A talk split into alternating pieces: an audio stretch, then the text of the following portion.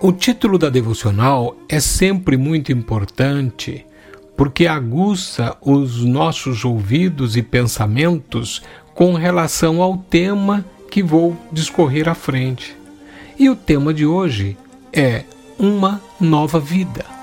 E para tal, eu tomo Efésios capítulo 4 e parte dos versículos 22 a 24 que nos dizem: Que, quanto ao trato passado, vos despojeis do velho homem que se corrompe pelas concupiscências do engano.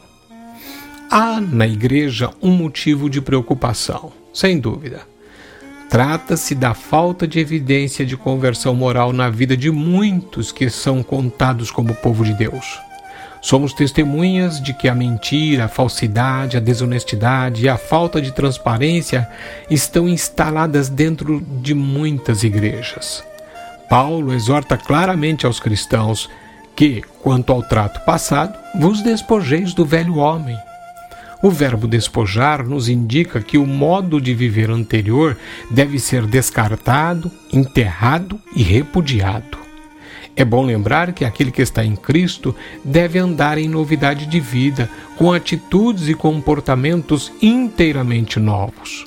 Note que não se trata de uma reforma do velho homem, mas o de vestir-se com o novo. A chave para isso é o processo de transformação da nossa mente produzido pelo Espírito de Deus.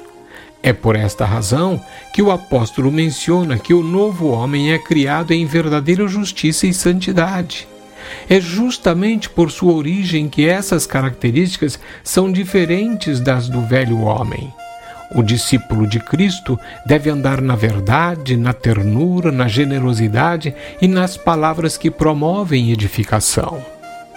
Reflita sobre tudo que você ouviu e, se for necessário, aperte o play de novo e ouça novamente.